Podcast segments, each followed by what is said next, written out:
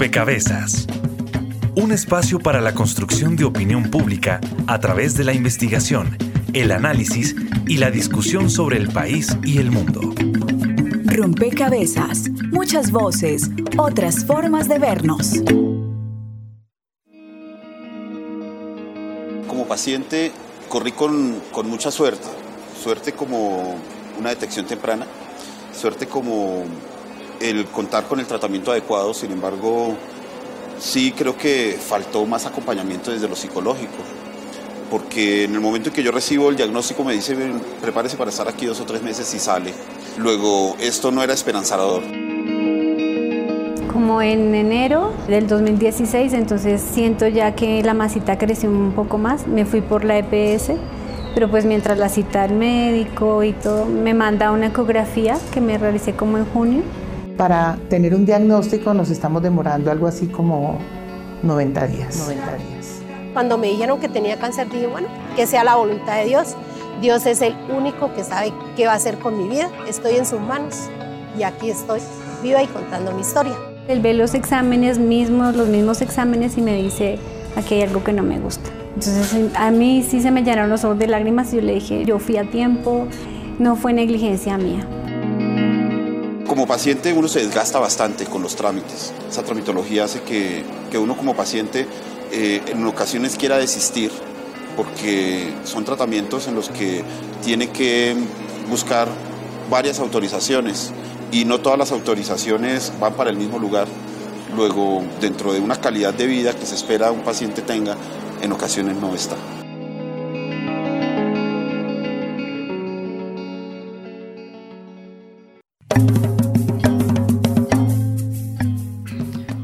Saludo a todos los oyentes, a todas las personas que se conectan y sintonizan a esta hora rompecabezas, muchas voces, otras formas de vernos. Y hoy el tema que ponemos sobre la mesa es quizás un tema muy cercano a muchas familias em, y es justamente la enfermedad del cáncer. Eh, queremos de alguna forma a través de esta, esta conversación, pues saber cómo está eh, la situación de los pacientes, cómo está la situación de la atención para esos pacientes y de alguna forma pues cuáles son esos avances también científicos que se están dando en, en, el mundo alrededor de, pues de encontrar la cura para el cáncer, ¿no? Que quizás es una de las preguntas que muchas personas se hacen, como bueno, pero ¿qué pasa? ¿Por qué no se encuentra la cura para el cáncer? Cuáles son esos factores de riesgo que desde mi vida cotidiana puedo pues eh, evitar, mitigar y de alguna forma qué hábitos también se pueden transformar para contribuir a ello. Entonces, pues en este rompecabezas vamos a revisar eh, cuál es la situación en el mundo, pero particularmente cómo está nuestro país, cómo está ese modelo de atención, cómo está el sistema de salud enfrentando pues em, el aumento, porque en las últimas décadas ha venido en aumento eh, el cáncer em, y también cómo se están dando esos, esos programas, esas acciones de prevención. Así que bienvenidos a este nuevo rompecabezas. Recuerden que estaremos con ustedes quien les habla, Mónica Osorio Aguiar, y en las redes sociales, Daniel Garrido. Hola Mónica, saludamos a todos nuestros oyentes que nos escuchan a través de Javeriana Estéreo 91.9 FM y los invitamos para que se unan a nuestras redes sociales. En Facebook nos encuentran como Rompecabezas Radio y en Twitter como arroba rompecabezas, reemplazando la O por un cero. Allí pueden estar pendientes de nuestros programas, pero también aportar al programa con su opinión. Durante esta semana les hemos hecho algunas preguntas que serán fichas que estarán durante el programa. También aprovechamos para saludar a todas las emisoras aliadas que nos permiten llegar a los diferentes lugares del territorio nacional. Saludos a nuestras emisoras aliadas. Nos escuchan en Putumayo, Nariño, Valle del Cauca, Caldas, Chocó, Antioquia, Córdoba, Atlántico, Tolima, Los Santanderes y en Bogotá. En todo el país a través de la red de Radio Universitaria de Colombia en Venezuela por el Instituto Radiofónico Fe y Alegría, en América Latina por la Asociación Latinoamericana de Educación Radiofónica ALER y en el mundo entero por javerianaestereo.com y SoundCloud como rompecabezas-programa-radial. Bien, y hoy en la mesa, eh, profesionales de la salud que dedican su vida, su trabajo, sus investigaciones también pues, al tema de eh, eh, la enfermedad del cáncer, a entender eh, qué es lo que pasa, entender también y tratar a los pacientes y a sus familias. Em, le doy la bienvenida a Oscar Mauricio Niño, él es oncólogo clínico del Hospital Universitario San Ignacio y coordinador de oncología clínica y le doy la bienvenida a Oscar con una pregunta que quizá em, pueda, pueda para muchos ser eh, obvia, pero creo que vale la pena y es dedicar un momento a entender qué exactamente es el cáncer y bueno, ¿qué ha pasado en estos últimos años que el mundo se enfrenta pues a un aumento de esta enfermedad? Bienvenido a Rompecabezas. Muchas gracias por la invitación. Eh, bueno, es una pregunta bastante compleja, ¿no? Muy, muy amplia para los que nos dedicamos pues a, a esta patología, al cáncer en general. Es una enfermedad que, como tú bien dices, ha estado en aumento, tanto a nivel mundial y pues no somos ajenos en Colombia a esa problemática.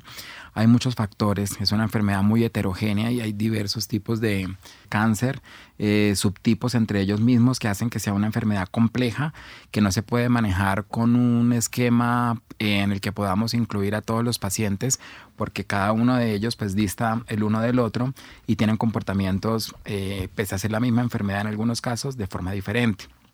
Mm, si bien hemos mejorado mucho, tanto a nivel mundial como a nivel de Colombia, cada vez hay más investigación en este aspecto y se dispone a raíz de la investigación eh, de nuevos fármacos que hemos logrado ir incorporando en el Bademeco y en el portafolio de servicios que le ofrecemos a los pacientes. La causa del cáncer pues tiene un origen multifactorial.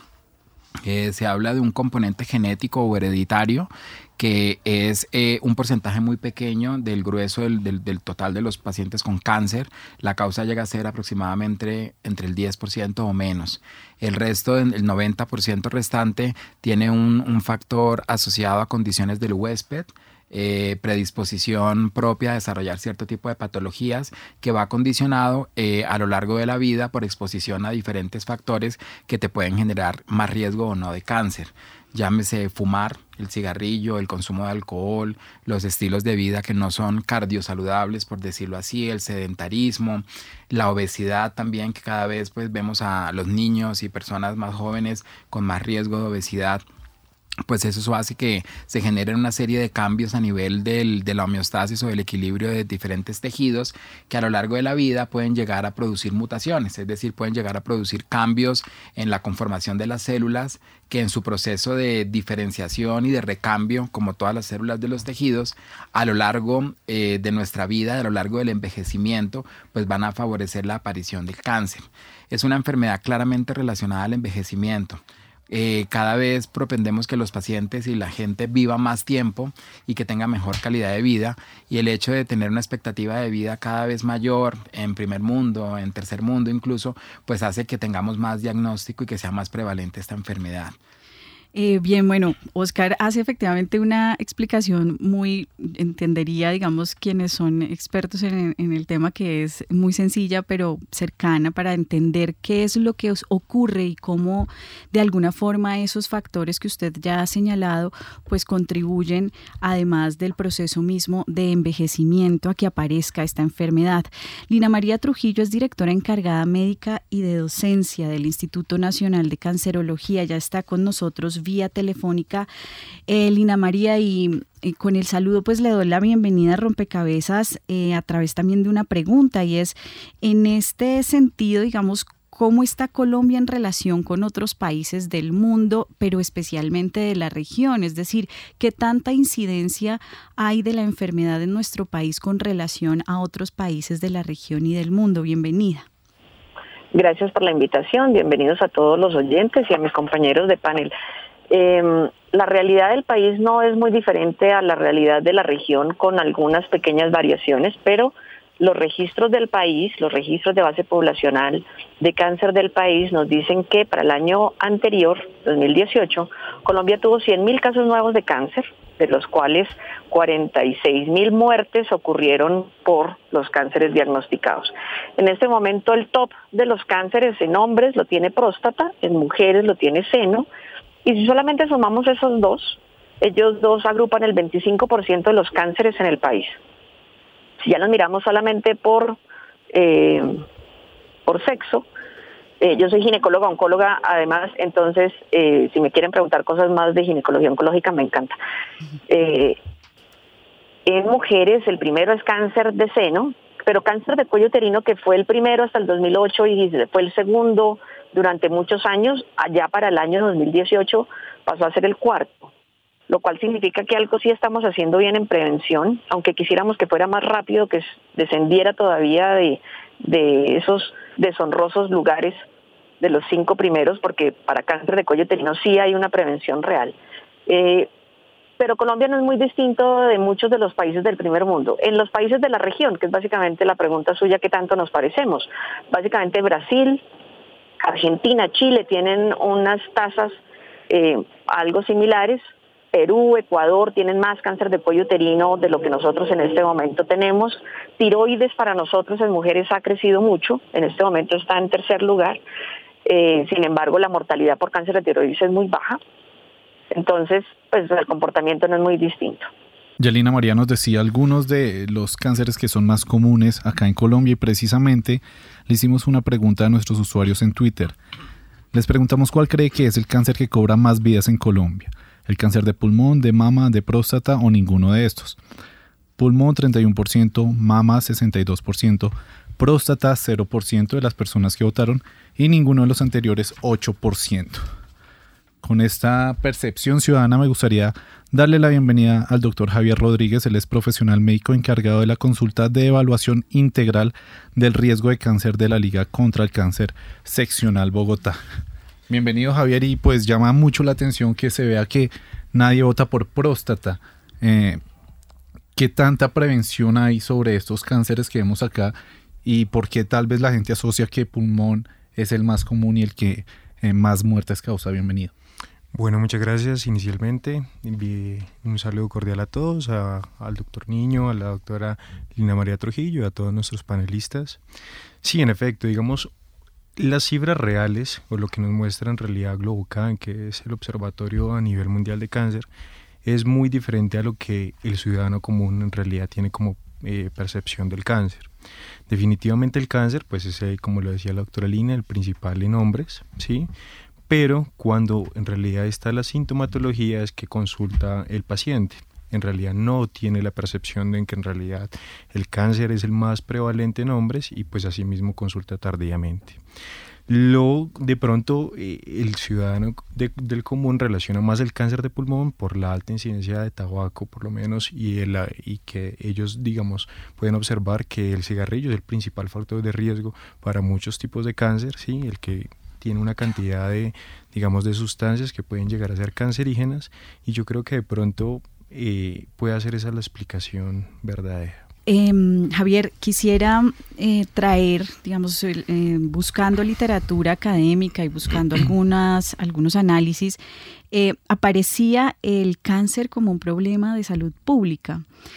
Eh, digamos, en qué momento se considera así, por qué, por qué se da, digamos, esta caracterización de la enfermedad como un problema de salud pública y esto qué implicaciones tiene también, pues, en el, en el diseño de política pública, en, los programas y modelos de atención.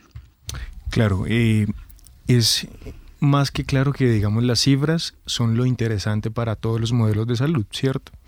Cuando una enfermedad es altamente costosa, cuando los tratamientos sobrepasan los costos de, por lo menos, de mantenimiento en un sistema, entonces ahí le vemos la importancia. ¿Sí?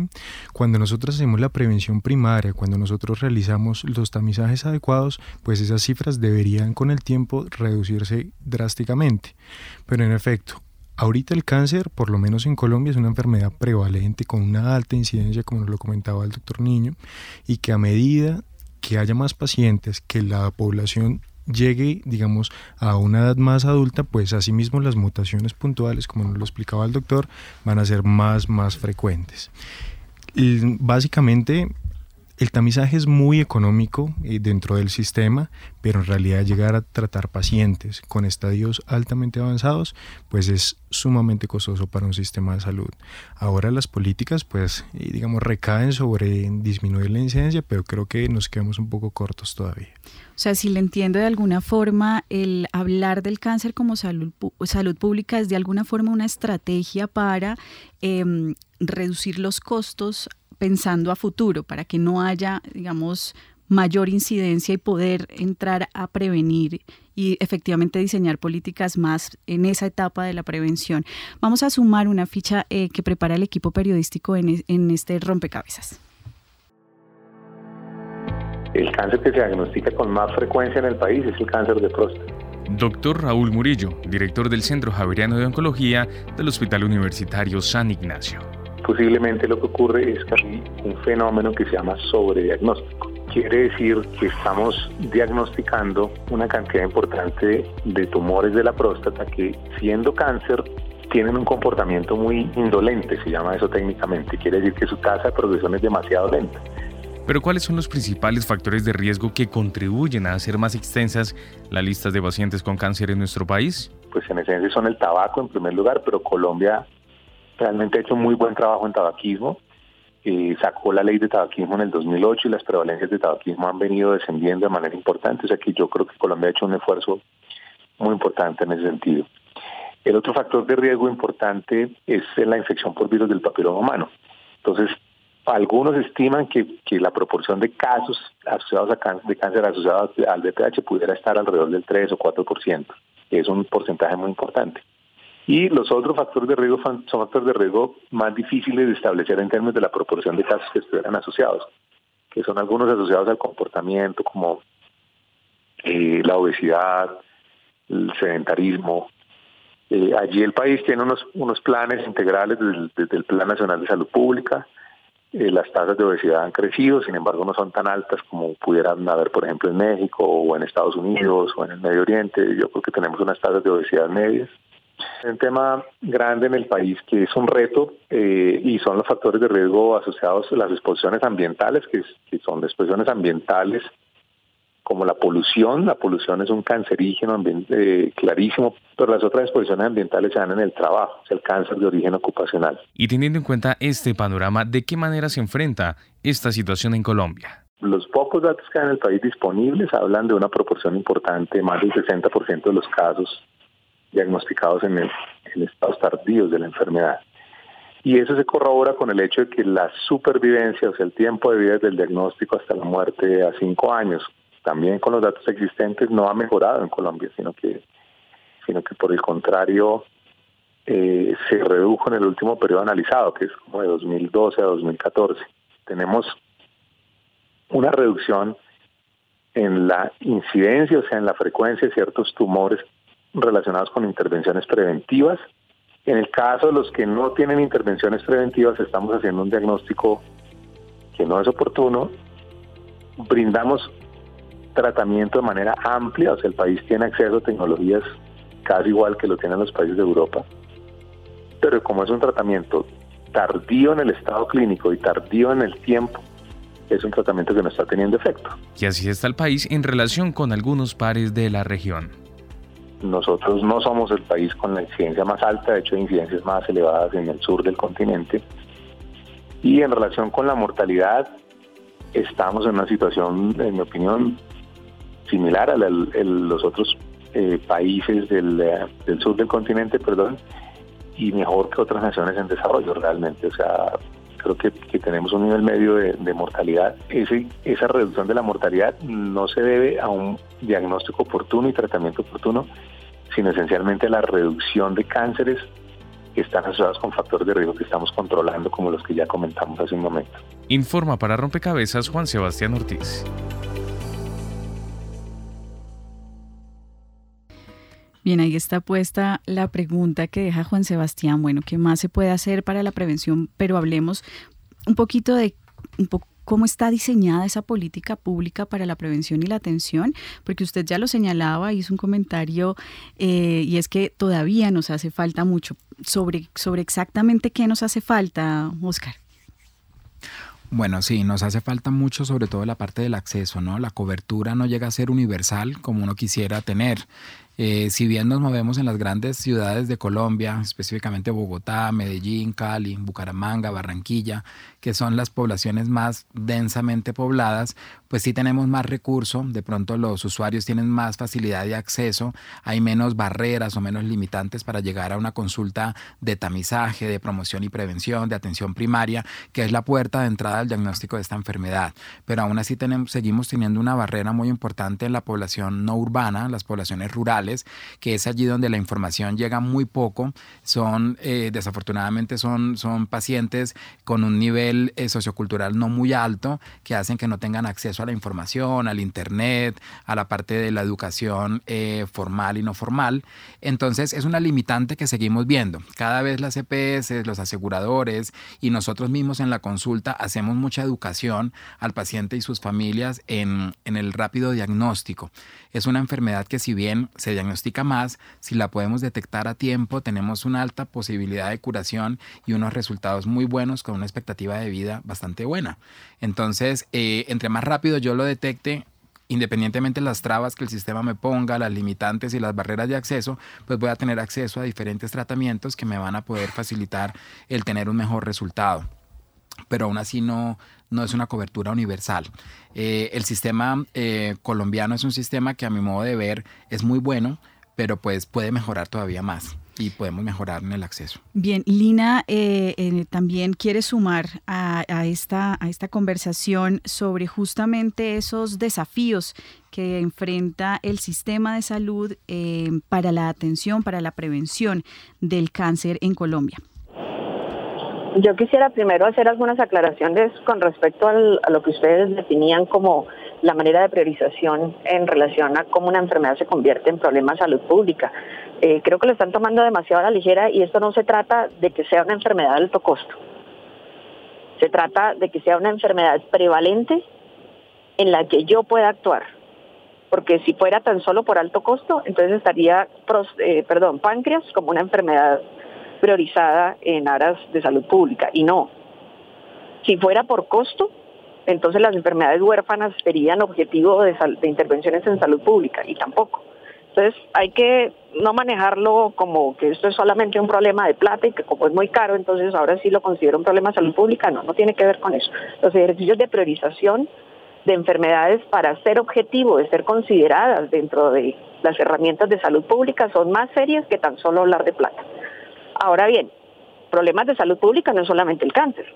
Problemas de salud pública es el agua potable, problemas de salud pública es el acceso a la prevención de Zika, chikungunya, dengue, o sea, las estrategias de salud pública y la priorización no es solamente porque sea una enfermedad cara. Ahora bien, ¿cuáles son las enfermedades malignas priorizadas dentro del Plan Decenal de Control del Cáncer? El Plan Decenal de Control del Cáncer para el país está vigente desde el año 2012 hasta el año 2021 y básicamente se priorizaron unas enfermedades que eran prevalentes y en las cuales se pueden hacer intervenciones. Y ahí entonces se priorizaron próstata, gástrico, mama, cuello uterino. Esas enfermedades entonces son enfermedades que son frecuentes y que tienen estrategias que podemos desarrollar en aras de prevenir y de dar un tratamiento oportuno. ¿Cómo se albergan dentro de la mirada de salud pública el resto de enfermedades? Yo, por ejemplo, en ovario no puedo hacer prevención. Entonces, ovario no es una de las enfermedades priorizadas dentro de un plan de salud pública. Ovario entra dentro de otros aspectos que yo puedo considerar en salud pública para la mejor obtención de resultados finales de un paciente y son el recurso humano, entonces debo entrenar mejor mi gente que vaya a eh, enfrentarse a una mujer con un diagnóstico de cáncer de ovario, debo mejorar el acceso no solamente el tener un carnet, y es el cuento de aseguramiento versus acceso, y entonces entramos en el segundo tema que usted está tocando, que es el modelo de atención, y eh, priorizamos entonces el acceso a todo lo que sigue después de un diagnóstico de cáncer, que es todo lo del apoyo oncológico, que en uno de los pacientes con los cuales arrancaba el programa decía, a mí no me dieron un apoyo psicológico y creo que, eso es un tema que vale la pena tocar bastante bien porque por ley existe, existe el que los pacientes diagnosticados por cáncer puedan eh, recurrir dentro de las unidades funcionales de atención a la valoración psicológica, que es muy importante y creo que fue dicho, un punto clave dentro de los testimonios que ustedes pusieron. Ahora bien, una vez se construye entonces un plan de salud pública orientado en cáncer, como es este caso el Plan Decenal de Control del Cáncer, entonces viene cuáles son las estrategias del modelo de atención y del modelo de prevención. El año pasado, entonces, el Ministerio de Salud lanza entonces el MIAS, el Modelo Integral de Atención, y las RIAS, que son las rutas de atención, para que todos los actores del sistema supiéramos qué hacer con la gran mayoría de las intervenciones en salud. Y específicamente para cáncer hay dos cosas grandes. Uno es la ley Sandra Ceballos. Sandra Ceballos fue una senadora de la República que tuvo cáncer hace muchos años. Eh, y ella le trabajó mucho a una ley que finalmente salió y es entonces, desde hace bastante ley de la República, en el cual entonces la atención de los pacientes debe concebirse bajo unidades funcionales y es otro de los testimonios que ustedes pusieron al inicio del evento, cuando un paciente decía es que no todas las autorizaciones me las dan para el mismo sitio. El fraccionamiento de la atención es uno de los problemas que en este momento ocurre en Colombia, pero en teoría por ley yo debo tener redes integradas de atención que me permitan, ojalá en un espacio físico la gran mayoría, la oportuna atención, pero entre otras la mejor calidad de la atención para que los pacientes puedan acceder a todo. Y el cumplimiento de las unidades funcionales en el país pues va todavía muy crudo. Y luego viene entonces la última parte que usted decía que es todo lo de prevención. No todas las enfermedades, como lo dijo el doctor Niño, se tratan de lo mismo ni se pueden abordar de la misma manera. Y realmente en prevención no tenemos tampoco mucho. Tenemos algunos factores que son comunes que deberían incorporarse a nuestra vida diaria, hábitos de vida saludable. Eso sería prevención primaria, que incluye entonces hacer ejercicio, no fumar, eh, comer bien, no estar estresado, una cantidad de cosas.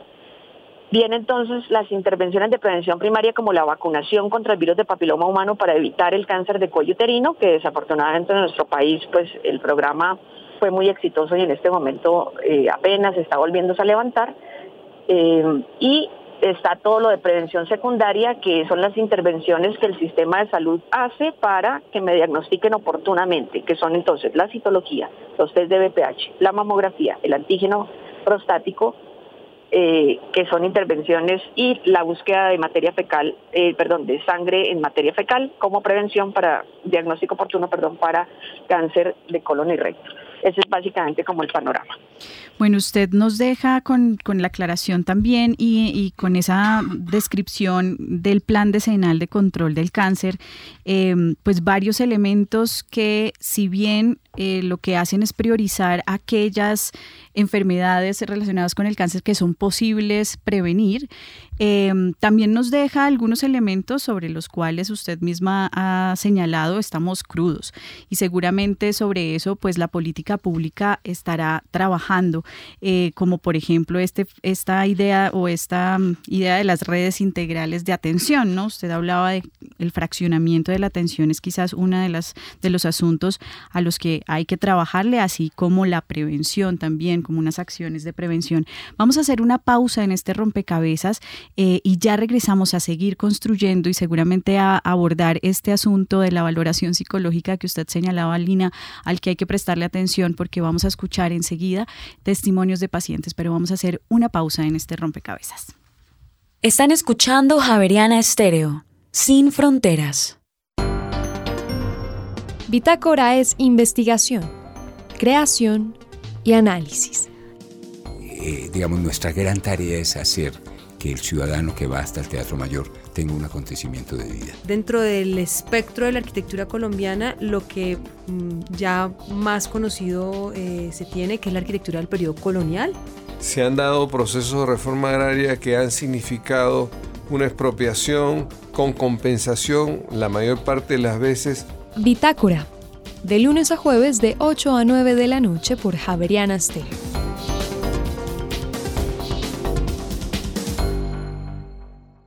Daydream, why do you haunt me so? Salí al escenario y al ver a toda esa gente tuve un ataque de nervios. Entonces traté de cantar. Ella Fitzgerald.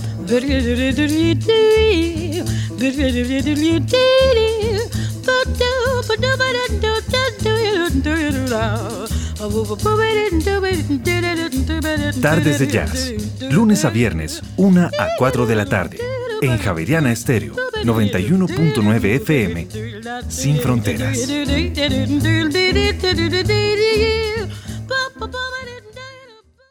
Están escuchando Javeriana Estéreo, sin fronteras.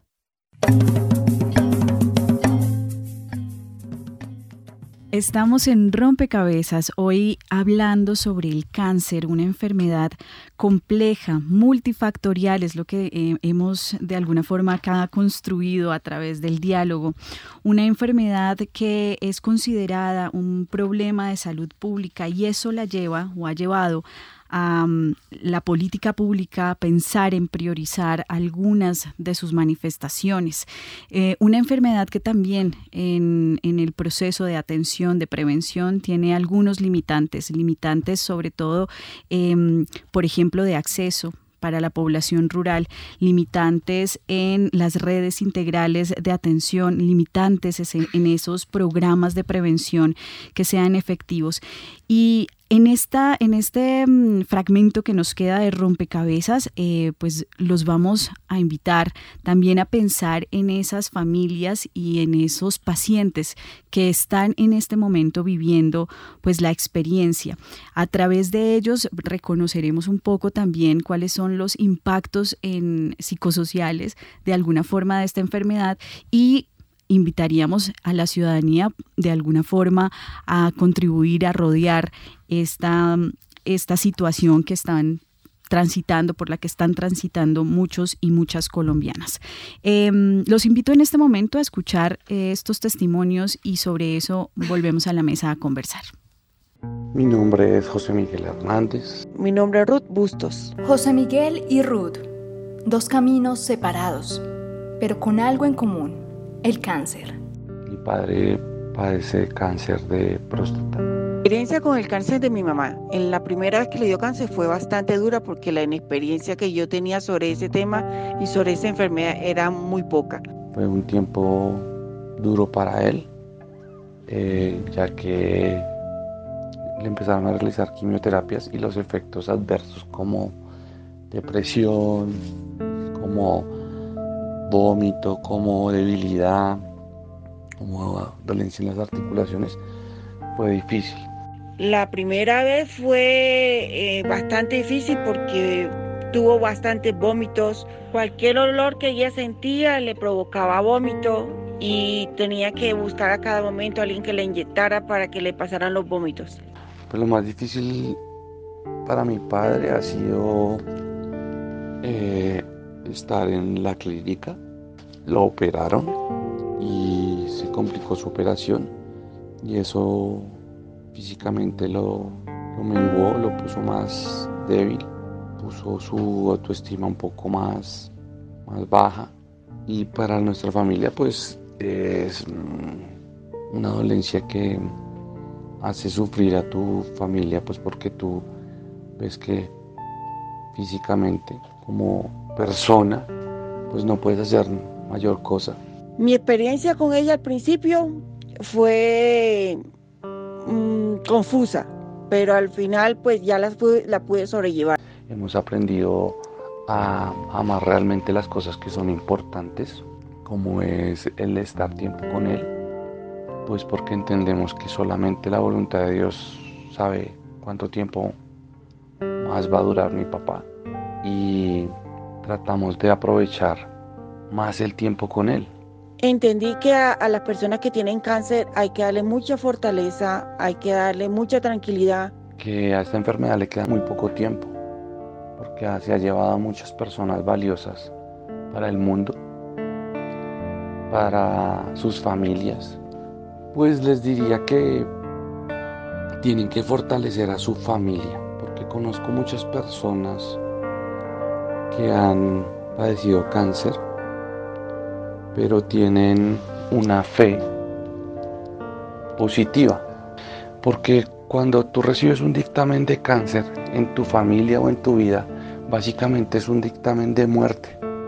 Entonces, es simplemente, no importa en lo que tú creas, decide ser positivo. El cáncer, una batalla que libramos todos. Informó para Rompecabezas Jenny Castellanos. Bueno, ahí está la invitación, decidir ser positivo, decidir rodear, acompañar, disfrutar de esos pequeños eh, momentos de, los, de las cosas más sencillas. Em, y es que quizás no todos tenemos cerca eh, un, familiar o, un conocido que esté viviendo y transitando por esta situación. Así que em, pues en este momento, a través de ustedes también, que están permanentemente en contacto con las familias y con los pacientes que están padeciendo del cáncer, pues es importante ver y reconocer cuáles son esos efectos más allá, digamos, de la salud que tiene la enfermedad en esa estructura familiar y en esa estructura, doctor Oscar. Sí, es, es, es, muy importante tener en cuenta que un paciente que se diagnostica de cáncer, eh, el paciente es un todo, no es un cáncer de próstata, no es un cáncer de seno. Detrás de eso hay un, una familia, hay un paciente que piensa, que siente, que tiene miedos. La palabra cáncer, como bien lo dice el, el, el caso que acabamos de ver, el testimonio, significa muerte los pacientes asumen la palabra cáncer con me queda poco tiempo de vida, me voy a morir, tal vez voy a sufrir durante el tiempo que me quede, que no sé cuánto es. Y generalmente es poco, según la creencia popular. Eh, uno tiene que saber dar malas noticias y saber informar muy bien desde el principio al paciente y a su familia con respecto a esta enfermedad. De aquí viene el apoyo eh, multidisciplinar que se pueda dar eh, comparto totalmente la necesidad de tener un apoyo psicológico desde el principio, no solamente en la etapa final de la vida, sino en el momento del afrontamiento y de tal vez manejar esa negación que al principio es un mecanismo de defensa que todo ser humano tiene cuando se diagnostica de una noticia como esta, como lo es un cáncer. Y más si te dicen que de pronto es un cáncer avanzado en el que la posibilidad de curación ya no existe. Mm, también es importante eh, acompañar a la familia.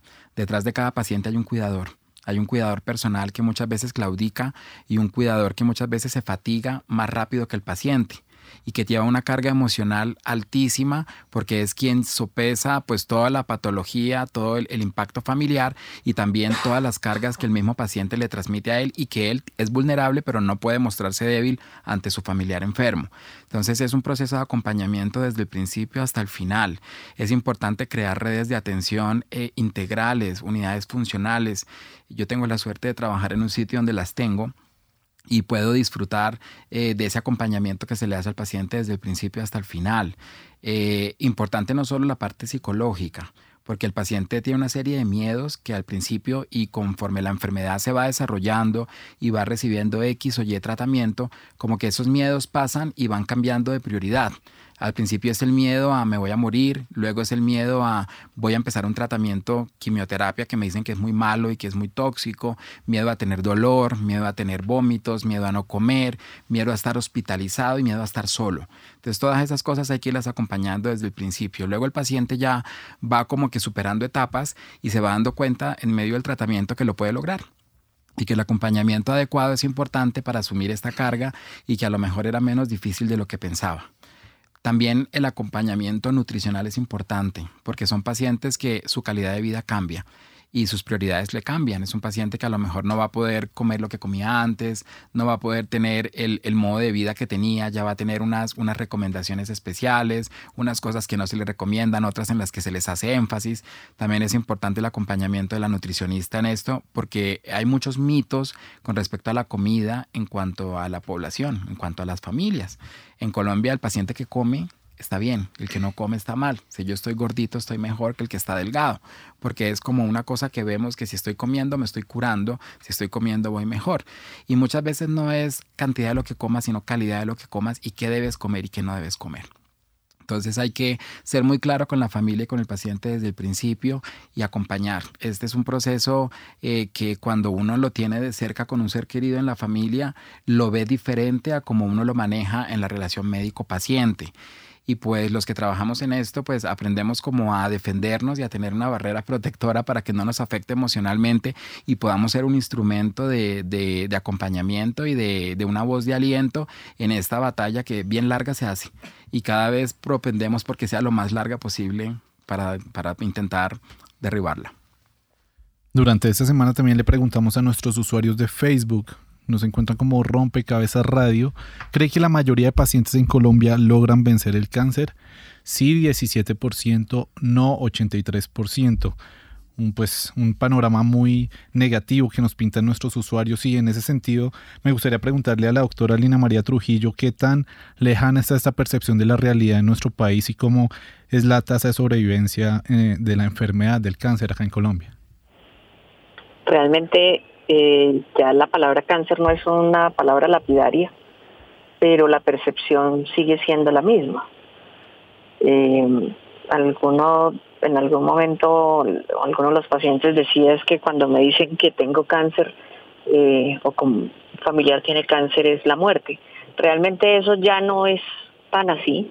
Sin embargo, pues el país sigue teniendo varios países al interior, o sea, somos varias Colombias.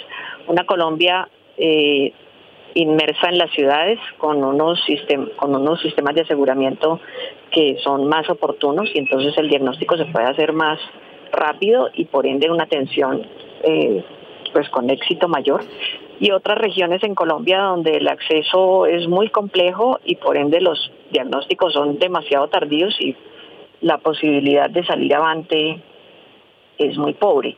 Pero, pero realmente hay, hay muchas cosas que sí han mejorado. Cuello uterino es realmente un punto a resaltar.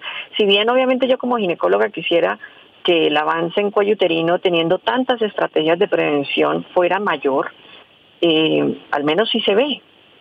O sea, no solamente tenemos vacunación, tenemos dos estrategias grandes de prevención que son la citología y los test de BPH y tenemos una estrategia para la ruralidad que son las, las estrategias de ver y tratar, es decir, un personal que se entrena en ver cuellos uterinos, si ve que el cuello está normal de una vez lo trata, son estrategias rápidas para quien no puede acceder a un sistema de salud eh, regular, a un hospital lejano y eso.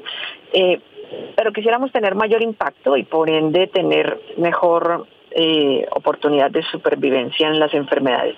Pero en este momento, además, los pilares del tratamiento en cáncer ya no son solo lo que tradicionalmente conocíamos de cirugía, radioterapia o quimioterapia tradicional. Los pacientes tienen unas historias buenísimas de todos esos temores que ellos tienen al color que tiene la bolsa. Es, para bueno, dicho, para una sesión de pacientes, eh, sino que también ahorita como pilar de tratamiento entra la inmunoterapia para algunos tumores en donde las respuestas han sido eh, muy exitosas y entonces el paradigma ese de que todas las enfermedades malignas son un sinónimo de muerte, pues ya es un término que, que tiende a volcarse a un término de cronicidad. O sea, ya es una enfermedad más crónica.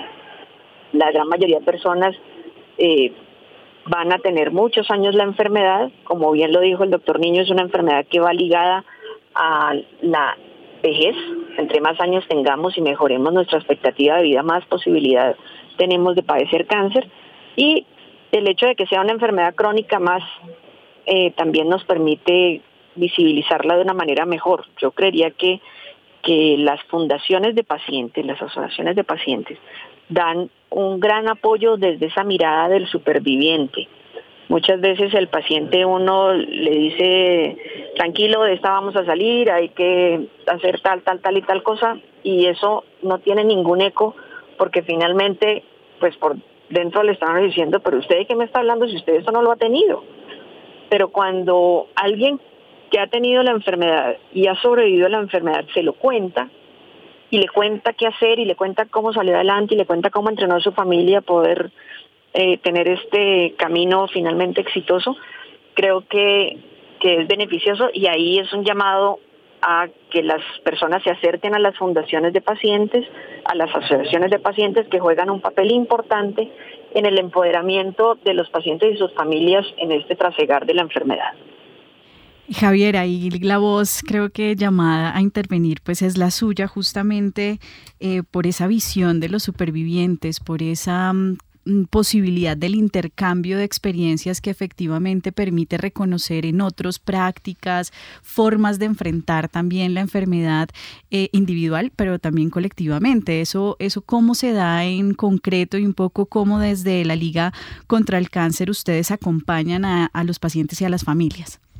Bien, sí, como le decía el doctor Niño y la doctora Lina, los esfuerzos se han hecho los esfuerzos son bastantes todos los años, pero las cifras todavía nos hablan de 100.000, 46.000 se mueren, casos nuevos, mortalidad, pues todavía hay mucho por hacer, ¿cierto? Definitivamente nosotros, por lo menos en la Liga contra el Cáncer, una institución de más de 48 años, en pro de la prevención, el diagnóstico oportuno, de hacer que esos estadios se encuentren en estadios tempranos y no llegar a los estadios avanzados. Esos pacientes que de pronto tienen la curiosidad, nosotros tenemos en la, eh, en la Liga contra el Cáncer una evaluación integral del riesgo. Esos pacientes que a veces tienen temores porque su papá, su mamá, su hermana, su tía tuvieron eh, algunos tipos de cáncer y claro, eso ya impacta, porque nosotros vemos alejado al cáncer, pero cuando nos toca a nosotros, cuando nos toca a nuestra familia, pues ya le ponemos un poquito más de atención. Esos pacientes se acercan, nosotros hacemos una evaluación integral del riesgo y miramos cuál dentro de su edad, su, digamos, eh, su porcentaje de riesgo puede llegar a necesitar diferentes tipos de tamizaje. Y asimismo ellos se sienten más acompañados, sienten que si en algún caso llega a detectárseles alguna enfermedad oncológica, pues va a ser más rápido y más oportuno su tratamiento. En ese sentido, em, el doctor Oscar habló de los cuidadores, ¿no? De cómo eh, los cuidadores a veces eh, pierden la, la, fuerza, pierden la, la energía y, quizás se sienten desorientados ante la situación. De hecho, lo escuchábamos en un testimonio y es, al principio yo estaba muy perdida, decía la persona que contaba la historia de su mamá, eh, y no sabía qué hacer. Exactamente qué acciones eh, existen para aproximarse a los cuidadores, qué hay también en la política pública que cobije a, a esas personas que acompañan a los pacientes, doctor Oscar. Sí, eh, muchas charlas de educación al respecto. Eh, son cuidadores que siempre pues están y por ende acompañan al paciente a sus tratamientos, a sus consultas, se les dan charlas nutricionales, se les da apoyo psicológico y espiritual, se les habla también sobre el cáncer. Todo paciente que se diagnostica, nosotros por lo menos lo invitamos a una sesión en la que les explicamos qué es el cáncer, que no significa muerte automáticamente, que tenemos que dar la batalla, que hoy por hoy hay medicamentos y nuevos fármacos, como bien la doctora Lina lo explica la inmunoterapia, ha sido un paradigma que ha roto completamente la historia del cáncer y que nos, a favor de ello nos, nos, nos, nos motiva a seguir luchando porque vemos resultados muy buenos y todavía cada vez más prometedores en muchas patologías. Eh, es simplemente enseñarles, educarles, explicarles claramente cómo es el proceso y las diferentes etapas y capacitarlos y también el cuidado del cuidador. Eso es importante y uno hablar con las familias de que el cuidador no es solamente uno. El cuidador debe ser toda la red de apoyo que tiene la familia y que es bueno que tanto no solo una persona, sino que hayan varios que se puedan entrenar en el manejo básico, en la administración de medicamentos del dolor, en los cuidados de soporte, en el tipo de alimentación, en acompañar. Los pacientes cuando están solos sienten más miedo. Cuando tienen a un familiar o a un ser querido o tienen a varios, pues mucho mejor porque se sienten más acompañados y mitigan un poco el miedo que la misma enfermedad del tratamiento les, les genera. Entonces yo creo que las estrategias están puestas en la mesa, están en el día a día, eh, lo hacemos como una educación continua y hay programas de, de atención y de asesoría de acompañamiento a nivel de todos los aseguradores disponibles para ello. Vamos a escuchar la voz de la ciudadanía que se suma a Rompecabezas. Cada amanecer es un regalo que la vida nos da para ser mejor que ayer. Pienso que nosotros vemos la salud como algo cotidiano, como algo que nosotros debemos tener cada día, pero no nos detenemos a pensar por lo que otras personas están pasando. Aprendí que soy muy egoísta, que muchas veces me sentía triste por boadas. La vida es un suspiro y hay que aprovechar cada día como si fuera el último. No podría decir en sí cómo asumirla porque cada persona tiene su proceso y su forma de asimilar cada situación. Eh, en esos momentos solo nos queda tener aceptación, rodearnos de seres queridos que nos apoyen y así sea con un abrazo nos hagan sentir que no estamos solos. Es una enfermedad que aunque delicada te lleva a dar un giro en la vida, a parar un momento, a detenerte en lo realmente importante pues de alguna manera esa enfermedad enfrenta a las personas a la posibilidad de morir o también de ver a un ser querido morir. El tratamiento, aunque es difícil, siempre mm, uno tiene que buscar la forma de sacar lo mejor de cada momento. Pienso que se debe asumir con actitud positiva, hay que llenarse de fe, hay que llenarse de esperanza, de fuerza, pues porque hay momentos del tratamiento de la enfermedad que te llevan a situaciones complicadas, pero pues de alguna manera yo lo que veo es que eso hace que en las personas aflore lo mejor de ellos.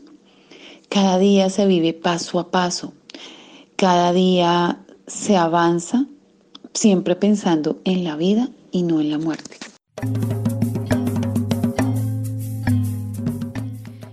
Se avanza pensando en la vida y no en la muerte. Y creo que mm, esto nos deja eh, lugar al último momento de rompecabezas en donde también tratamos de vincular a esa ciudadanía que, como usted ya lo había señalado, doctor Oscar, eh, quizá cuando ve de lejos eh, la enfermedad, pues no, no se conecta y no, no le interesa, pero cuando un familiar o, alguien muy cercano la vive, pues es ahí donde, donde se aproxima a reconocer, a conocer además muchísimo de, lo que, de lo que pasa alrededor del cáncer.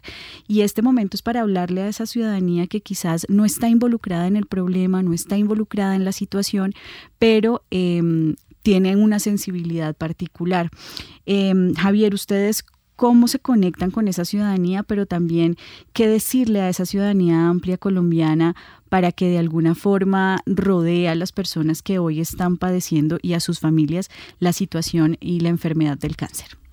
Bueno, definitivamente yo creo que todos los profesionales que trabajamos día a día, que vemos el cáncer un poco más cerca que de pronto en otras instituciones, somos conscientes de esta enfermedad. ¿sí? Definitivamente por lo menos hacerle el acompañamiento a las familias es súper fundamental. También que nuestras instituciones dedicadas en el pro, en el cuidado, en la prevención, seamos educadores definitivamente. Yo creo que la doctora Lina, eh, que ahorita me escucha, ella es una de las más luchadoras en cuanto a la vacunación, eh, cosas como Carmen eh, eh, de Bolívar nos disminuyeron las cifras, pero definitivamente si uno como profesional está diario instruyendo al paciente, acompañando a sus familiares, dándoles otra oportunidad de vida, llevándolos más cercanos, no campañas agresivas, sino la educación al paciente, creo que esa es la pieza fundamental para disminuir las cifras en Colombia. Usted ha hablado de un actor fundamental y es, bueno, como de la educación como una estrategia fundamental. Ahí, ¿cuál es el rol Em, no solamente de la academia, sino también quizás de la, la, primaria, la secundaria, digamos, de esos escenarios de formación para que desde muy chicos haya una conciencia sobre esa prevención de factores de riesgos que ya veíamos que tienen que ver con la alimentación, con buenos hábitos em, de ejercicio, de consumo. Eh, ahí digamos, cuál es ese rol de la academia y de la educación en general. Claro, nosotros tenemos que ser pioneros y partidarios de que por lo menos en el colegio dejar que el cáncer sea un tabú, dejar ese paradigma de que el cáncer es eh, igual a muerte, de educar a los padres que son los principales responsables de la salud de un niño, en básicamente muchas veces pedirle el favor que vacunen a sus hijos porque ahora eh, tienen, el, tienen el temor a la vacuna contra el virus del papiloma humano. Definitivamente ser responsables con los rectores de las instituciones educativas que ah, permitan las visitas también a esas instituciones y que hablemos de cáncer abiertamente. Bueno, hablar abiertamente sobre la enfermedad. Lina María Trujillo, em, en ese mismo sentido, eh, ¿qué otros actores son fundamentales para contribuir a que la información sobre el cáncer fluya eh, en distintos sentidos y que de alguna forma pierda o deje de ser un tabú la conversación alrededor de la enfermedad?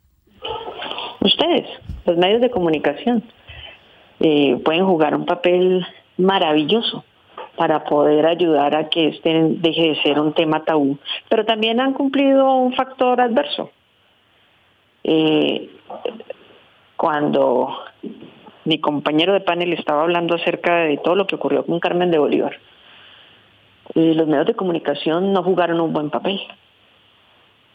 Y realmente mucho de lo que contribuyó a que la gente se asustara fue el papel de los medios. Así que ya que me da el espacio, pues creo que una de las herramientas maravillosas es la comunicación cada uno de ustedes, comunicadores, escoge de qué lado está. y escoge también qué tanto puede contribuir a esto. Así que este programa que están haciendo ustedes hoy creo que es una de las mejores maneras de poder ayudar a visibilizar el tema, a que los pacientes se sientan dueños del tema, y es otro de los temas eh, repetitivos, es el empoderamiento de los pacientes en una enfermedad como estas, va a ayudar a que muchas de las trabas administrativas que existen puedan solventarse. Eh, pero sin lugar a dudas el factor que hace falta que entre de lleno son ustedes. Bien, pues ahí está el llamado a los medios de comunicación, a los colegas periodistas también a contribuir con que el diálogo alrededor del cáncer sea más abierto, mejor informado. Doctor Oscar Mauricio Niño, eh, el papel de las clínicas, de los hospitales, usted trabaja en un, en un espacio así, ¿cuál es en esa, en esa también em, estrategia de prevención, de formación para, para enfrentar la enfermedad?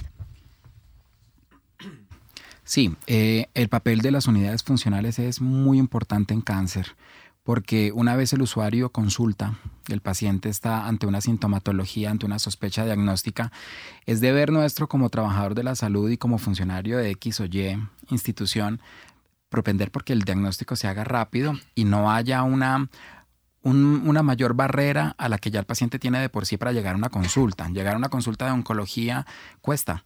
Cuesta porque el paciente tiene que tener acceso con el médico general, posiblemente el médico general al internista, de pronto el internista hasta que completa todo el estudio clínico y tiene un diagnóstico ya patológico, lo envía a oncología. Entonces hay un, hay un tiempo que ya ha transcurrido que no es el día cero cuando el paciente te llega a tu consulta.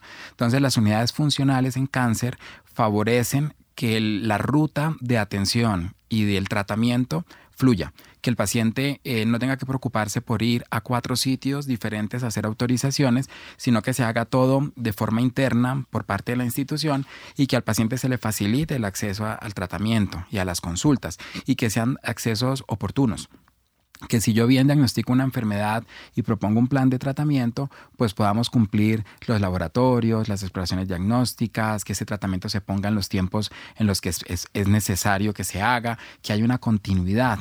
De nada sirve diagnosticar y ponerle nombre y apellido a una enfermedad para que el paciente a lo mejor se demore meses en adquirir su primer tratamiento y este no sea continuo no impactamos en nada de la enfermedad. Si diagnosticamos pero no podemos tratar y no podemos eh, seguir y vigilar de cerca la evolución del tratamiento, pues poco estamos impactando en, esta enfermedad. Y yo creo que en eso cada vez eh, las instituciones que vemos cáncer somos como más críticas y generamos eh, las unidades funcionales con enfermeras gestoras que tienen un papel importantísimo en estar contactándose con el paciente, con el asegurador. Si hay un problema de acceso, yo priorizo, yo me encargo de conseguirle la cita, yo llamo al usuario para que venga, si no vino, lo llamo, ¿qué pasó? porque no vino? Usted tenía cita, yo le recuerdo el día anterior.